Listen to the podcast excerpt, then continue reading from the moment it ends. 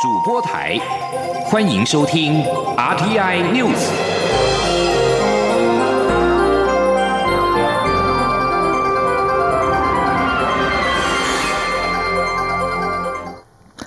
各位好，我是张翠华，欢迎收听这节央广主播台提供给您的 RTI News。台湾已经连续三十九天没有武汉肺炎 COVID-19 本土病例，疫情过后将进入振兴阶段。经济部长沈荣金今天受访表示，振兴券相关细节虽然还有待行政院拍板，但目前已经确定采行动支付、电子票证、信用卡与实体纸本四种发放方式，预计六月宣布之后，七月正式上路。记者陈林信宏报道。经济部长沈荣金在五二零内阁改组持续留任，二十一号亲自举行新任期的首次业务汇报。沈荣金受访表示，留任后施政方向定调为内外两件，对内将落实六大核心战略产业，对外则将打造半导体先进制程、高科技研发、高阶制造与绿能研发等四大中心，为台湾产业与经济发展奠定下一个二十年的利基。至于从美中贸易战开打后，台商陆续回流，沈荣基也表示，总投资已经在上周正式突破新台币兆元，且后续还有五十个案子排队等待审核。沈荣基说：“去年我们台商的回流，大概都是以大企业，那大企业呢就会带动一波整个产业链的移动。”那产业的移动大部分都是中小企业，所以今年呢是整个 supply chain 跟着动起来。那 supply chain 动起来，大概都是中小企业明显。所以在五二年的前那个礼拜，就是上礼拜，整个呢三大投资案已经达到一兆零七十三亿。在疫情部分，由于台湾已经连续三十九天没有本土病例，后疫情时代振兴经济快马加鞭。沈荣金受访时也透露，有关振兴券已经依行政院长苏贞昌要求的好领好用、促进消费等三大原则，喜事将采行动支付、电子票证、信用卡以及实体纸本发放，预计六月宣布，七月上路，发放金额待行政院敲定。另外，受到疫情影响而需要纾困的企业，根据经济部统计，目前全台制造业已经有两千九百八十家业者获得补助，发放的补助金额达七十六点八亿元。后续也将是产业需求持续进行跨部会协调。中央广播电台记者陈林信宏报道。台湾防疫有成，准备进入振兴阶段。全国商业总会今天提出便利通三大振兴建言，强调除了防疫顺时钟，经济更要超时钟。理事长赖正义强调，消费券效果最好。他估计，如果发放新台币五千元等值消费券，应该可以诱发两兆到四兆元的消费效果。记者郑祥云、谢嘉欣采访报道。全国商业总会二十一号发布最新调查，商业服务业不但持续受到武汉肺炎疫情冲击，且还新增不动产中介业、旅平险为主的保险经纪业等受灾户，还有会员反映政府纾困贷款成数太低、还款压力大等问题。商总副理事长许书博说：“所以像游览车工会就向我们提出来，那我们请中小企业处跟这个商业司这边去研拟，是不是能够？”啊，把那个贷款的这个还款的这个时间点啊往后延，那从三年哦，后来这个中小企业处现在正式提案给部长来签合哈，原则上延长到五至七年，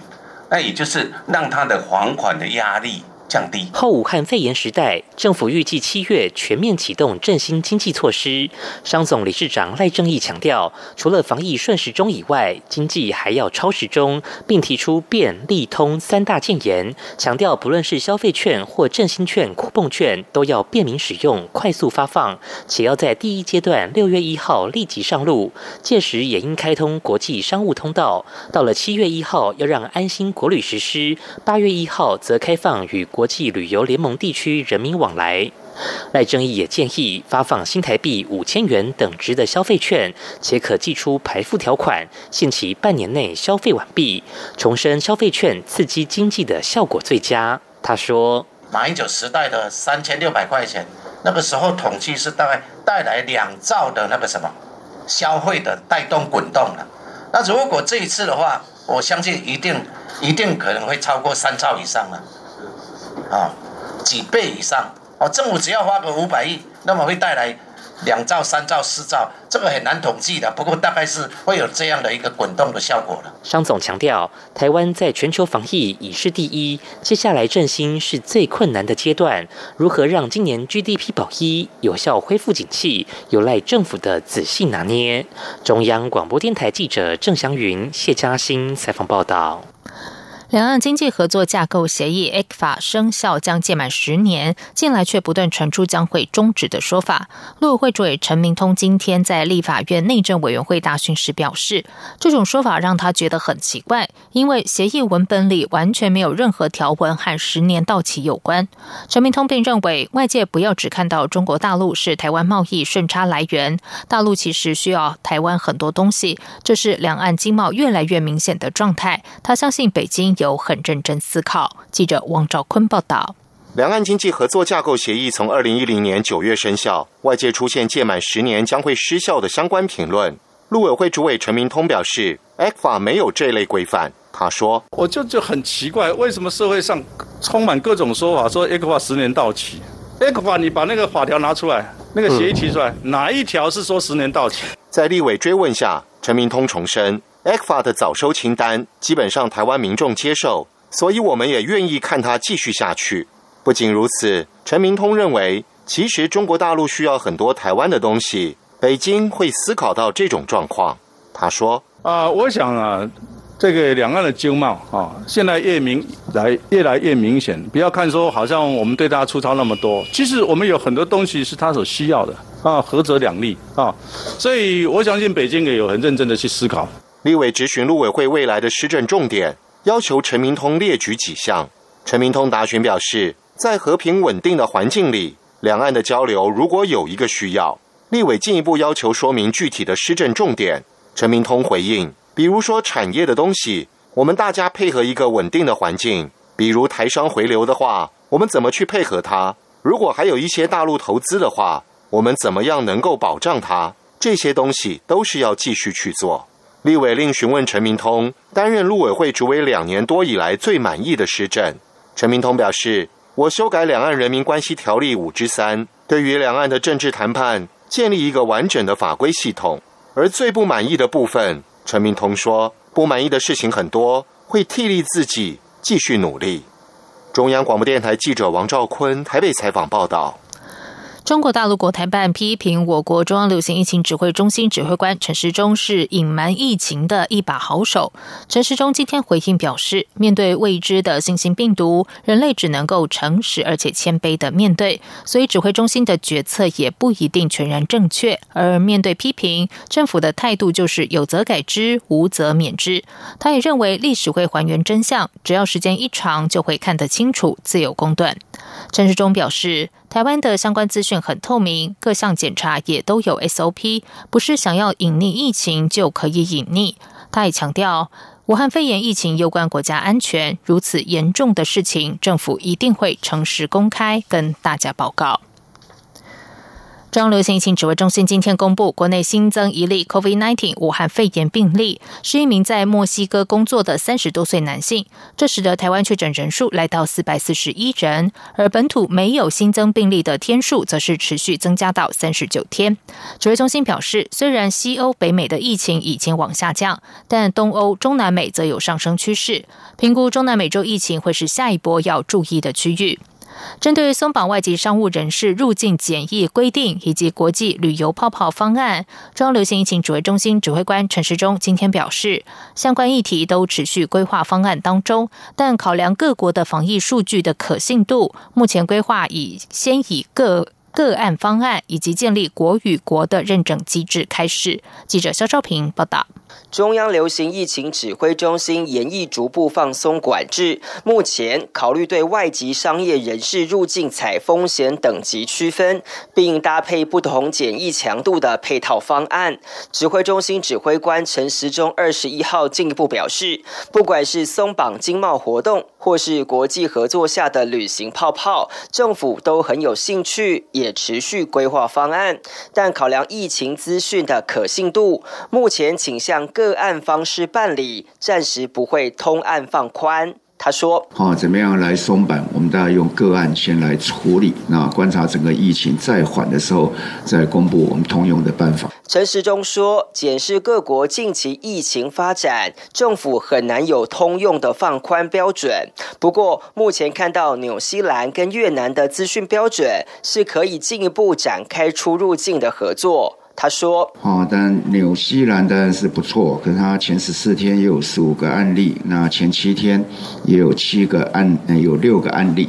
好，那相对的，我们也相信他这些数字的正确性。”好，那是我们现在好比较看得到的一个标的国了哈，互相可以合作。那越南我们一直认为它也做得不错，它相关的一些哈国民的配合度跟国家的一个封锁的一个强度哈都也相当的够。陈时中主动提了越南跟纽西兰两国，也引起媒体关注。香港、澳门是否有被列为第一波可讨论的国家名单？陈时中会后受访表示，澳门数。字相对稳定，但香港则没那么好。只是港澳情况还需要由陆委会持续了解。陈时中表示，如果单从防疫数据来看，确实很少国家可以达到台湾要求，所以相关放宽办法必须从个案以及从国与国之间建立可互信的认证机制开始。中央广播电台记者肖兆平采访报道。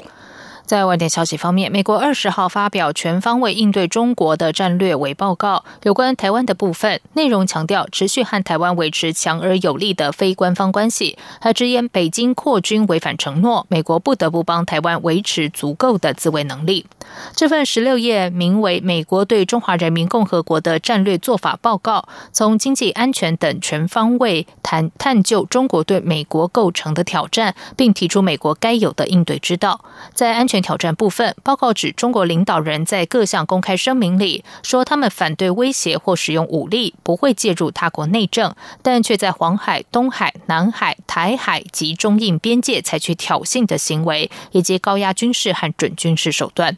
关于台湾部分，报告指出，美国采取基于美中三公报和台湾关系法的一中政策，持续与台湾维持强而有力的非官方关系。美国的立场仍然是，两岸任何旗舰的解决都必必须是和平且不违反两岸人民的意愿，不得透过威胁或高压手段。报告强调，北京未能履行相关公报的承诺而大规模扩军，让美国不得不协助台湾军方维系可视的自我防卫能力。台湾有自我防卫能力，才能够遏阻侵略，并有助确保区域和平稳定。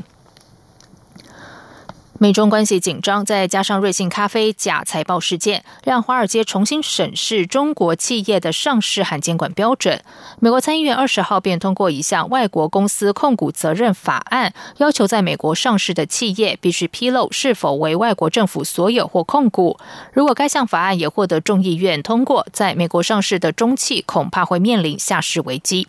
根据路透社报道，这项由共和党参议员甘乃迪和民主党参议员范霍。伦所提出的外国公司控股责任法案议案，也在参议院获得一致通过。不过，随后仍然需由众议院同意，并交由美国总统川普签署，才能成为法令。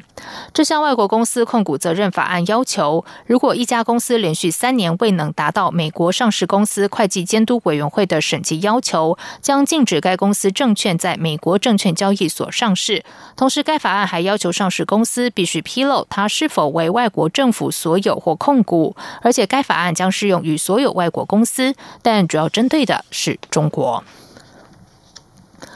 根据丹麦国家血清研究所所发布的研究，只有大约百分之一的丹麦人感染武汉肺炎。专家担忧，丹麦容易受到新一波疫情的袭击。法新社报道，随机挑选的两千六百名丹麦人中，有一千零七十一人同意检测是否有抗体，只有十二人呈阳性反应，相当于约百分之一点一。专家接受丹麦广播公司访问时说，得出这样的研究结果令人担心，表示如果病毒再度快速扩散，丹麦很容易就受到袭击。这里是中央广播电台台湾之音。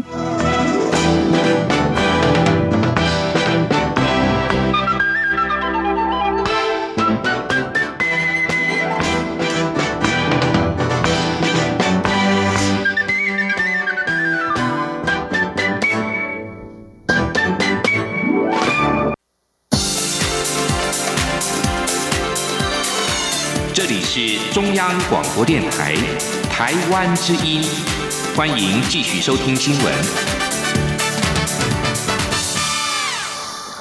时间是十九点十五分，欢迎继续收听新闻。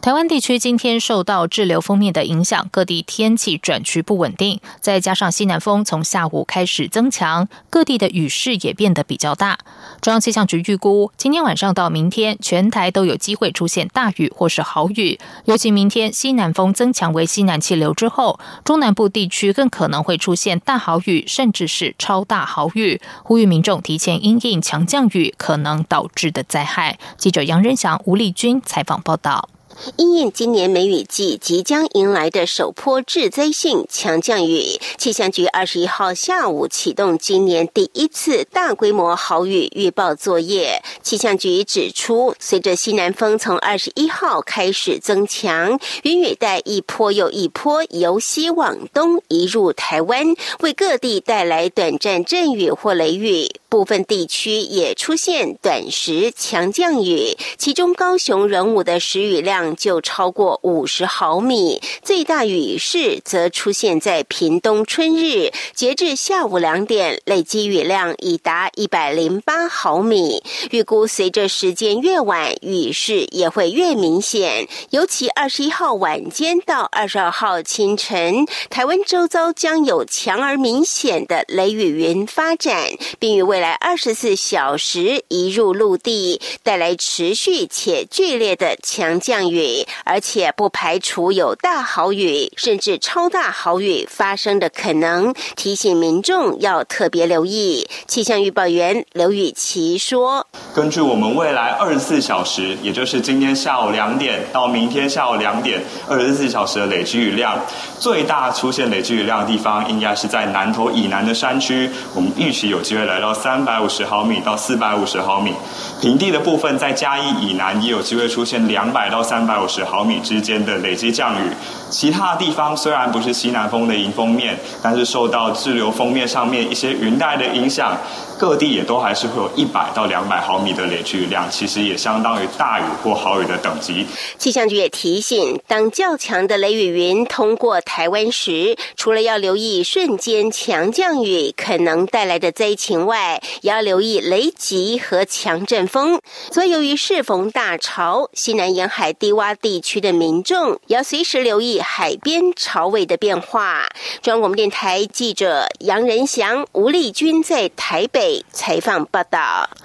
南部地区恐怕会降下致灾性的豪雨。第四作战区今天表示，已经增派兵力及 AAV 七两栖突击车、突击橡皮艇等装备进驻屏东县消防局第四大队横川分队。另外，由屏东县嘉东林边乡预置兵力支援乡公所持续进行沙包减长，全力协助地方政府执行各项的灾防准备。第四作战区指出，现阶段除了要求各灾防区持续加强灾防机具和人员准备，并密切掌握好大雨动态，随时掌握地方灾情及伟岸因素。国防部长严德发表示，救灾就是作战，面对复合式的灾难，国军秉持超前部署、预置兵力、随时防救指导原则，投入各地区预置兵力及机具，以实际行动确保国人的生命财产安全。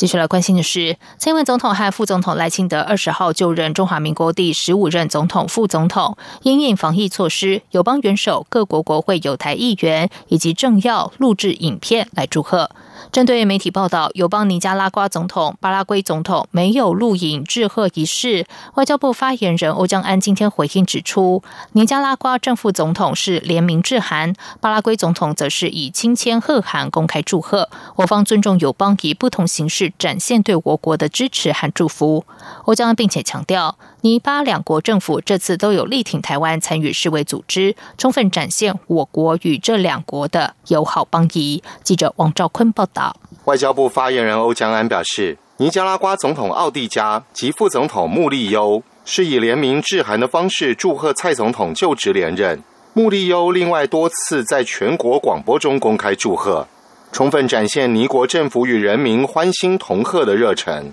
巴拉圭总统阿布多则以亲签贺函方式，由巴国外交部官网公布，并以推特公开推播祝贺。巴国副总统维拉斯格斯则录影致贺总统就职连任。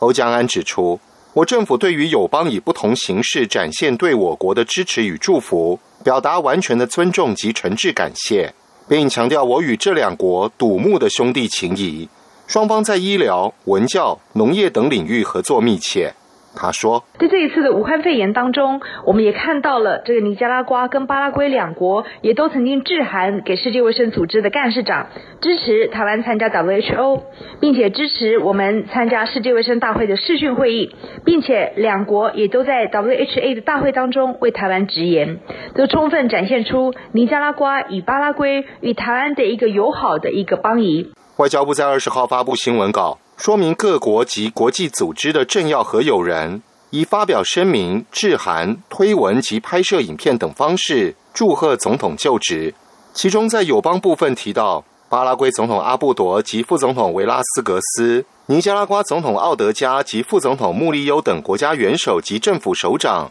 以致函、录制致贺影片或在社群网站上公开发文等方式表达祝贺。中央广播电台记者王兆坤台北采访报道。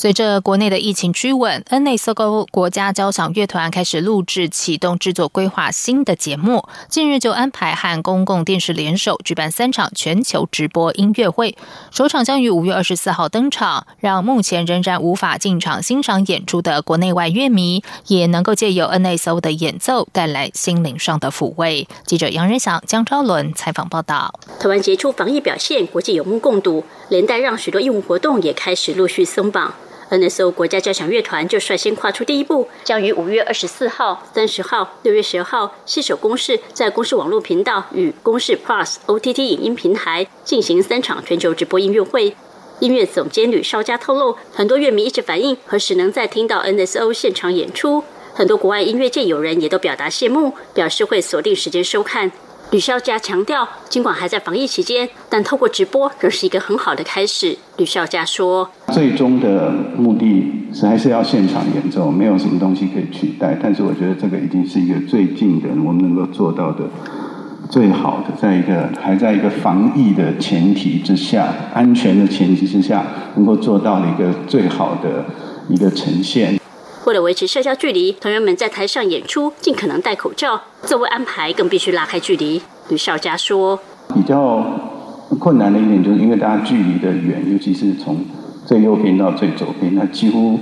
不太可能听到对方的声音啊。所以，因此虽然这个人是比较少的，可是我在指挥的时候，动作要特别的大，让大家看得清楚这样。”三场直播音乐会，前两场吕少佳安排了德伯扎克、柴可夫斯基、莫扎克的小夜曲，第三场则献上贝多芬的第五号交响曲《命运》以及第七号交响曲《不为乐迷的心灵》。中国面台记者杨仁祥、张昭伦台北采访报道。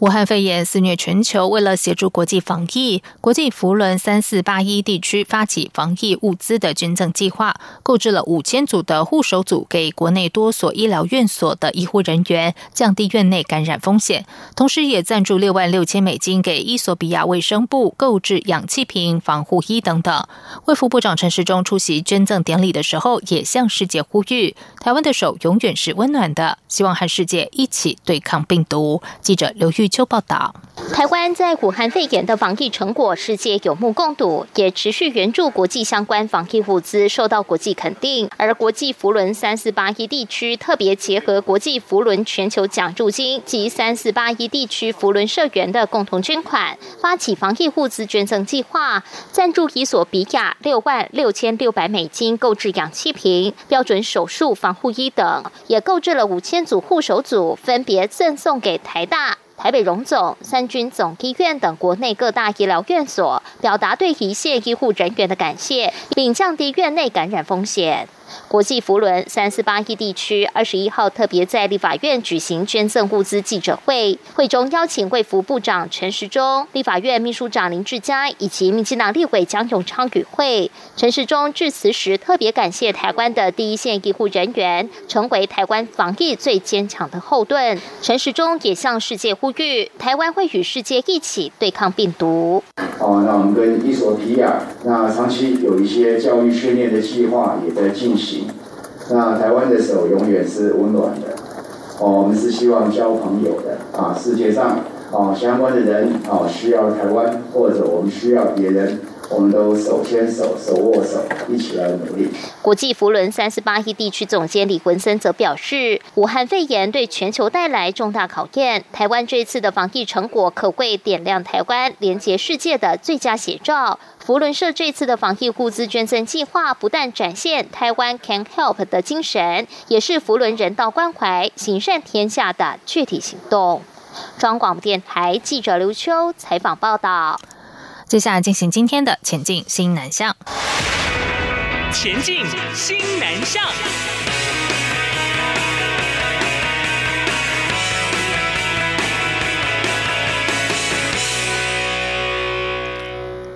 七国新著名语文纳入十二年国教课程即将届满周年，为了协助偏向学校落实新著名语课，这个学年度有一百零二所的国中小采用远距教学，七个语言共开设了八十七个云端班。教育部国教署今天表示，下学年度的远距教学课程即日起开放报名，预计班级数将能够翻倍成长。记者陈国伟采访报道。为了协助偏乡国中小学推动十二年国教新著名语文课程，国教署委托国立中央大学与资策会推动远距直播教学计划，打破地域限制，还能进行跨校共学，以解决偏乡不易聘请师资的问题。国教署科长陈碧玉表示，这个学年度有一百零二校共开设八十七个云端教室，有三百零七名学生上课，其中以越南语开四十班最多，其次是印尼语十二班，班级最少的是缅甸语的两班。系统端他会帮忙媒合，比如说有五个学校各一个人要上马来西亚语好了，可能这五个人就会在同一个云端班。陈碧玉提到，许多进行远距教学的新著名语老师都非常用心，除了上既定的教材内容外，还会是圣诞节、母亲节等节日进行两国文化差异的主题教学。也有老师会在最后一堂课举办见面会，实地到校和学生们相见欢，并依学生整学期的表现规划小型颁奖典礼，非常有趣。陈碧玉说，下学期的新著名语远距教学课程即日起开放各校上线填写资料，国小部分预计受理到六月五号，国中则到七月八号截止。由于下学年的授课对象将从小一及国一扩展到小一、小二及国一、国二，所以预估开班数会大幅提升，渴望翻倍成长。中央广播电台记者陈国伟台北采访报道。武汉肺炎疫情导致实体商务活动被迫中断，线上商务活动取而代之。为了协助台湾企业抢搭数位商机，贸协近日首度举办线上拓销团，十二家台湾业者和超过七十位国际买主进行超过一百场的线上洽谈，推销台湾的优质产品，协助台湾企业争取订单。贸协表示，线上拓销团是整合贸协总部、海外台贸中心、台湾厂商、国际买主和翻译人员，邀请台湾企业及国外。买主透过数位技术共同在线上洽谈，包含泰国汽车零件制造商以及菲律宾汽配零售批发商的买主上线参与。接下来，接下来将会于六月办理印度线上拓销团。对于冒险能够因应时事快速调整拓销海外市场做法的创新安排，参与的厂商都表示肯定，同时也表达有意愿持续参与这类创新的拓销活动。台湾工位专家二十号透过视讯会议和印尼泗水理工科技大学分享防疫经验。印尼东爪哇省政府和泗水市政府都派员与会听取简报。中华民国驻泗水办事处指出，会议结合台湾、印尼的专家学者，共同探讨武汉肺炎的防疫方法。台湾成功的防疫经验是讨论重点。办事处指出，台湾专家分享运用科技和大数据落实防疫措施，追踪管理确诊者及接触者、机场边境检疫、口罩配套措施，以及分流就医、远距医疗、非接触性照护、医疗废弃物管理等等，也说明台湾如何向新住民宣导防疫观念。办事处指出，会议广泛探讨各项防疫议题，与会专家对台湾防疫经验深感敬佩，并认为值得印尼学习。这次视讯会议的成果丰硕，是一次成功的防疫外交。以上新闻，张旭华编辑播报，这里是中央广播电台台湾之音。